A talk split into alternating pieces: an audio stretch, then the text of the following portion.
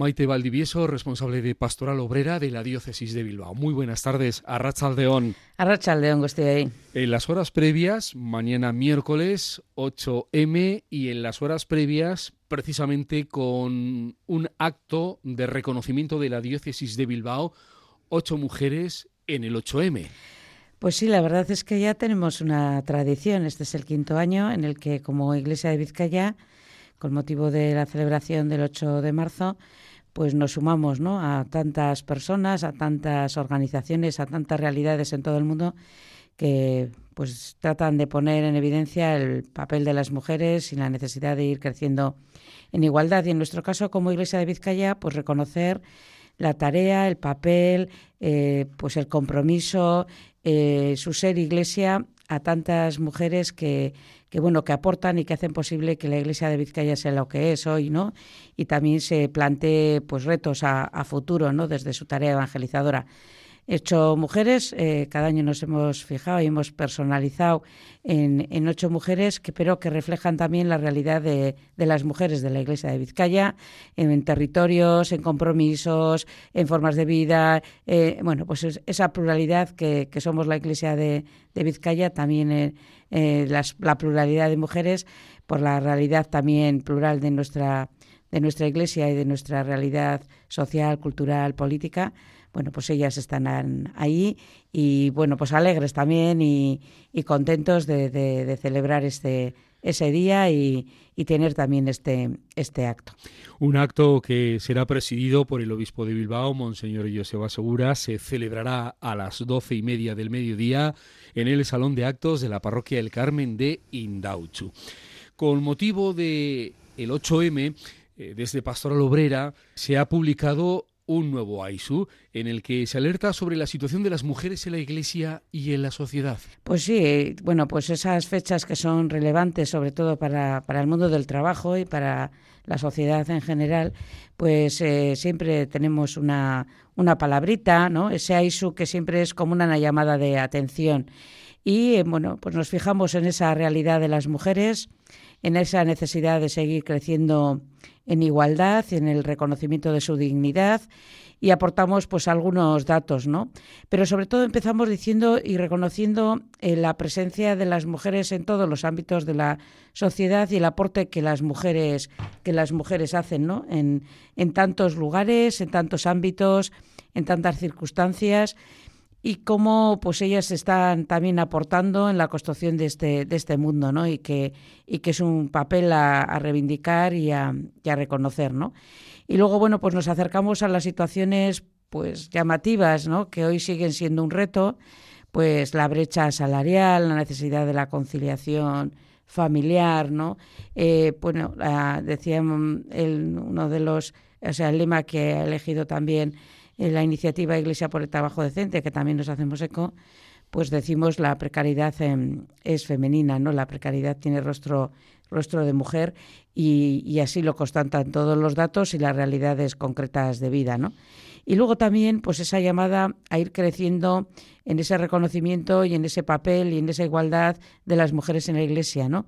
Todo el trabajo que se ha hecho tanto en nuestra diócesis preparando el plan diocesano de evangelización, como en el proceso sinodal en el que estamos, eh, no solo aquí, sino a nivel de la Iglesia Universal, esto es un, clamor ya, o sea, es un clamor porque es verdad que, que, hay muchas cosas que las mujeres están realizando, pero también hay muchos retos que como Iglesia todavía no, pues nos cuesta asumir y tendremos que ir asumiendo y que verdaderamente se pueda reconocer ese papel de las mujeres en la Iglesia en todos los ámbitos, ¿no? Pues hay muchos ámbitos que van unidos al ministerio ordenado y bueno, pues no son accesibles a, las mujeres en este momento. Es verdad que pues en muchas tareas y en muchas responsabilidades en nuestra diócesis están presentes, pero eso sigue siendo un reto, ¿no?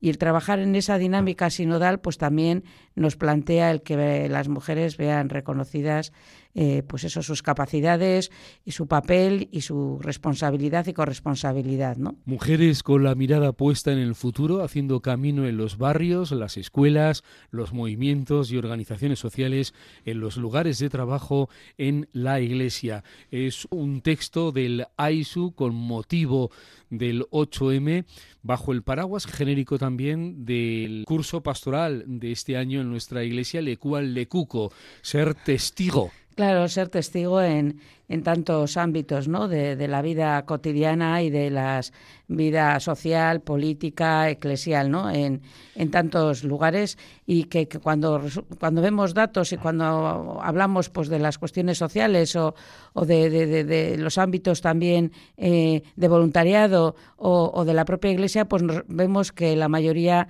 eh, son mujeres también en el ámbito educativo en los procesos. ¿no? Luego cuando vamos, parece que subiendo en el escalafón, eh, en cualquier institución, pues pues vemos que ese número se va reduciendo y hay sectores en los que esto está muy poco, la, las mujeres están muy poco presentes, ¿no? Esa frase, pues que ya hemos ido acuñando, ¿no? Que moverse entre el suelo pegajoso y el techo de cristal, ¿no? Y, y como en ese, en ese asumir ciertas responsabilidades, pues hay dinámicas sociales que se han aplicado a las mujeres y que también están siendo pues a veces un lastre para, para ese desarrollo. ¿no? Todavía tenemos mucho que avanzar en todo lo que hace referencia a esta sociedad de cuidados, cuando el tema de, la, de los cuidados han estado más centrados en las mujeres, ¿no? Toda toda la, la, conciliación de la vida familiar y, laboral, sobre todo, ¿no? Que, bueno, pues parece que, que solo sobre estas cuestiones se nos preguntan las mujeres, ¿no? En la conciliación. Estos días, además, con motivo del 8 de marzo, en la prensa, los medios de comunicación, pues nos están llenando de datos, de cifras eh, que reflejan todas estas situaciones y en esa, en esa demanda, ¿no? Que es una demanda social y es una demanda también en el, al interior de, de, de, nuestra iglesia. Están llegando numerosos datos de siniestralidad, de brecha salarial también, con el lema general interinstitucional Emakumeak Gora. También se recuerda la dificultad de acceso de la mujer a puestos de responsabilidad en las empresas. Sí, por empezar por la brecha salarial, ¿no? Sí, sí, sí. Es decir, pues no se entiende por qué, eh, pues eh, eh, a igual trabajo se, se, cobra menos, ¿no? Por decirlo de alguna manera. Bueno, pues influyen varias cosas. Verdad que estamos hablando de datos y hay que hacer a veces medias. Pero también es verdad que las mujeres tienen jornadas más reducidas, por el tema de la conciliación, muchas de estas, en sectores mucho más precarizados, ¿no? En el AISU nos hacemos eco del compromiso de una una mujer creyente de nuestra iglesia y cómo está participando en las movilizaciones de, del tema de la ayuda a domicilio que llevan ocho años sin convenio y en unas situaciones pues de, de trabajo muy precarizadas y un, y en un colectivo fundamentalmente de mujeres, ¿no? O podemos hablar de servicio doméstico. Eh, bueno, pues todas esas cosas que hacen que el, el, las categorías en las que se las califica, normalmente, bueno, pues en, eh, cuando haya eso, vamos a un puesto de mayor responsabilidad, está más en general en, en manos de los hombres, ¿no? Entonces ahí hay muchos factores que influyen para, para esa para esa diferencia salarial, ¿no? Y luego también con el tema del liderazgo, pues es que cuando pensamos en quién tiene que dinamizar un equipo y luego las disponibilidades y, y, y eso, pues parece que pensamos siempre en una figura masculina, ¿no? Y en temas de formación, en temas de recursos, en tema, pues es que ya, pues es que no, no, hay, no hay diferencia. Y cuando empiezas a hablar de carreras que teóricamente han estado en manos de hombres, pues ahora resulta que, que se va volviendo, se da, va dando un vuelco, ¿no? Y ahí esa falta de confianza. A veces, en, en muchas de estas cosas, el handicap o la dificultad que aparece, eh, pues es el tema de la conciliación, ¿no? Bueno, pues parece que las mujeres, como tienen que dedicarse más a, a las cuestiones internas de, casa, pues que no tienen esas disponibilidades. Pues bueno, eso habrá que organizarse de otra manera y habrá que ver, ¿no? Y también yo creo que hay mucha cultura en la que, bueno, pues esa como, eh, eh, pues se nos ha educado a no entenderme bien la expresión, a no figurar, a no liderar. Parece que eso está unido a cualidades o, referencias de varones. Bueno, pues no, pues porque hay la dinámica de, trabajo y la dinámica social y la dinámica formativa, eso nos, nos pone en la misma manera de trabajar y de, y de situarnos y de ser capaces de asumir responsabilidades, porque vemos que hay responsable, o sea, mujeres responsables en muchos lugares y en muchos ámbitos, ¿no? Todavía necesitamos mucha educación y mucha, hacer mucha cultura de estas dinámicas, ¿no? Porque parece que, que nos da. Em, contaban, pues eso, que cuando en un colegio habían hecho, pues, ¿qué quiere ser de mayor, no? Mm. Entonces decían médico, eh, bombero, eh, astronauta, ¿no? Mm. Y entonces, cuando van a explicarles cada una de las profesiones, se sorprenden porque bajo todo ese paraguas aparecen mujeres. No habían pensado en mujeres habían pensado siempre como en hombres, ¿no? Entonces, bueno, pues en eso yo creo que todavía nos cuesta mucho y hay las estadísticas también nos hablan a veces de que hay algunos repuntes, ¿no? En los sectores más jóvenes como de perfilar esos roles, ¿no? En los que creíamos que íbamos a haber avanzado en una mayor igualdad y no hay un reconocimiento en ese sentido, ¿no? Yo creo que, bueno, pues todos los modelos educativos y toda la esto, pero luego en el día a día, en el día a día pues también eso tenemos que seguir construyendo y hay muchos pasitos todavía que dar. Hay muchos estereotipos y también muchos micromachismos. Eh, sí, sí, yo creo que ese, eh, eso en los gestos pequeñitos, ¿no? En los gestos pequeñitos, ¿no? Eso es, eh, que parece que eso, pues que si tienes algún mayor a cargo, tienes que ser una mujer la que, o unos niños, tiene que ser la mujer o la que acuda al médico. Bueno, pues estas cosas, ¿no? Que aparecen en charla de, de, bar, por decirlo de alguna manera, ¿no? Pues son las que cogen más bajas, son las que más acompañan al médico. Entonces, a la hora de la productividad, bueno, pues vamos a, ver eso. Eso no puede ser así más que a base de una primera impresión, ¿no? El lenguaje maite es muy importante. El lenguaje, exactamente. no, pues eso, eh, eh, ya vamos ¿no? Pues cuando se dice pues que es una mujer eh, es pública, pues, pues enseguida se nos van a, a, expresiones. Oye, pues una mujer que tiene una incidencia pública, que está en la vida pública, que es una responsable en lo político. Bueno, pues ya está. ¿Por qué tenemos que pensar en, en, esto? O, o, profesiones a las que se piensa siempre que el, esto tiene que ser un, un varón el que haga eh, el que sea referente, ¿no? Hay eso, o, no valorar sus opiniones, o pensar que, que por ser mujer, eh, pues se va a tener una menor, un menor nivel cultural, o bueno, hay cantidad de elementos en el trato, en las opiniones, eh, en la manera. Bueno, pues es que estamos en el día a día, vemos cantidad de cosas y eso que vamos avanzando también en la necesidad de no ser, eh, utilizar lenguajes excluyentes, ¿no? Y de, y de poder eh, que todas nos sentamos reconocidas, ¿no? En, en el colectivo, ¿no? Y porque al final lo que no se ve, lo que se invisibiliza, pues parece que no, que no existe, ¿no? En el extremo de toda esta situación, lo más grave, lo más dramático, lo más trágico es la violencia de género. Pues sí, la verdad es que, en, volviendo a eso de los micromachismos, ¿no? En lo cotidiano, y luego eso se lleva a unos extremos, o sea, las cifras de, mujeres que tienen que tener una protección en la comunidad autónoma vasca son escandalosas, Ese goteo permanente de, víctimas que, que son asesinadas por las personas que tienen en su entorno más cercano, ¿no? pues yo creo que al final es no aceptar, ¿no? E-, es, el cosificar, el pensar que la otra persona es de mi propiedad, eh, el que el que no se valore, ¿no? Yo creo que eso en cualquier en cualquier realidad eh, que lo miras con, con, una mirada eh, humanizadora, pues es que saltan todas, todas las alarmas, ¿no? Y a veces eso se va admitiendo y se va, bueno, pues se va haciendo como en un entorno de silencio, ¿no?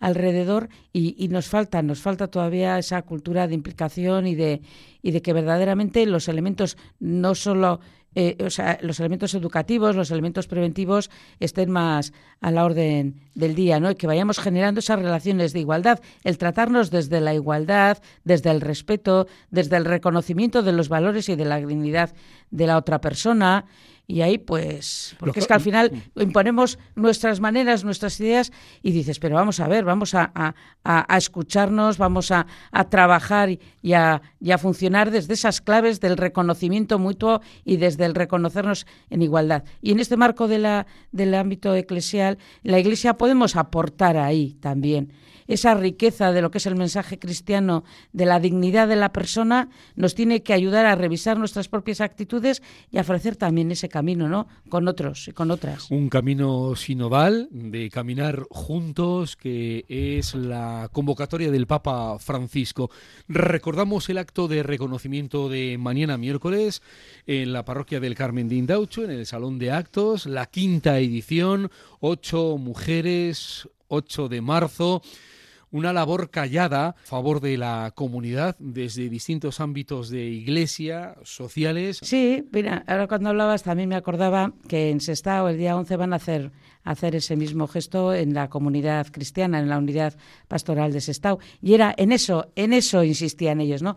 Esa labor callada que es la que sostiene la vida comunitaria y que necesitamos visibilizar y reconocer, ¿no? Y que ah, son, somos lo que somos como, comunidad, porque ha habido muchas mujeres que a lo largo de la historia de la Iglesia Vizcaya que hoy siguen aportando y sosteniendo, ¿no? Si miramos y hacemos un análisis, si no fuera por el papel, el trabajo, el compromiso, la acción callada muchas veces que tenemos que reivindicar de esas mujeres, pues no estaríamos donde estamos y nuestras comunidades no serían lo que son.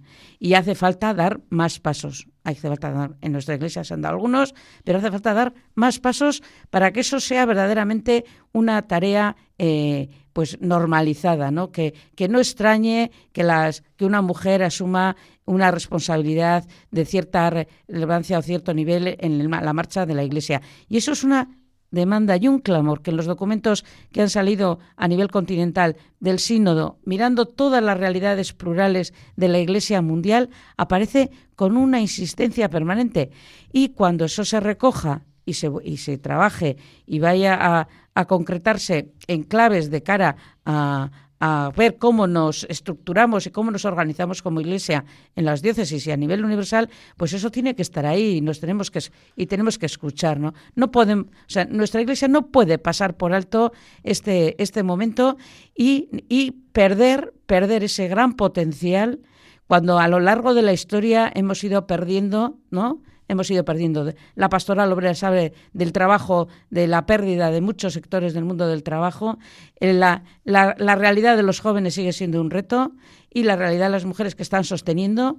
Y cuando hablas con la gente joven, este es una piedra de toque fundamental. Lo primero que les choca de nuestra iglesia es, bueno, lo primero y lo segundo, voy a decir dos cosas que son dos piedras de toque claras para la juventud y que son un reto. El tema de la igualdad de las mujeres y el tema de los abusos. Esas son las dos cuestiones que a la gente más joven y cuando estás con la gente joven es lo que más resaltan. Porque no entienden, porque su vida está en otras claves y a nosotros también nos tiene que hacer ayudarnos a hacernos esas preguntas, ¿no?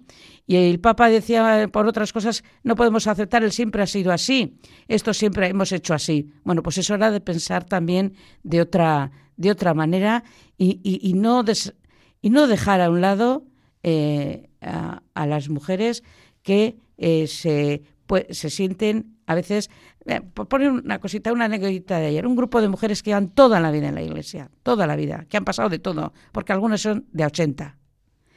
Y esto decían, pero bueno, ¿cuándo esto va a ser un, algo que podamos vivir, ¿no? Desde las claves del Evangelio, ¿por qué no podemos ser una comunidad de iguales, ¿no? y, trabajando pues cómo es la historia de la Iglesia y cómo ha ido funcionando eh, y cómo ha sido su papel, ¿no? Y decía, qué poco conocemos de las mujeres de las primeras comunidades, ¿no? Qué poco conocemos de muchas mujeres hoy, ¿no? Aparte de las de las santas más reconocidas en la Iglesia, si tuviéramos que poner nombres, pues igual nos costaba, ¿no?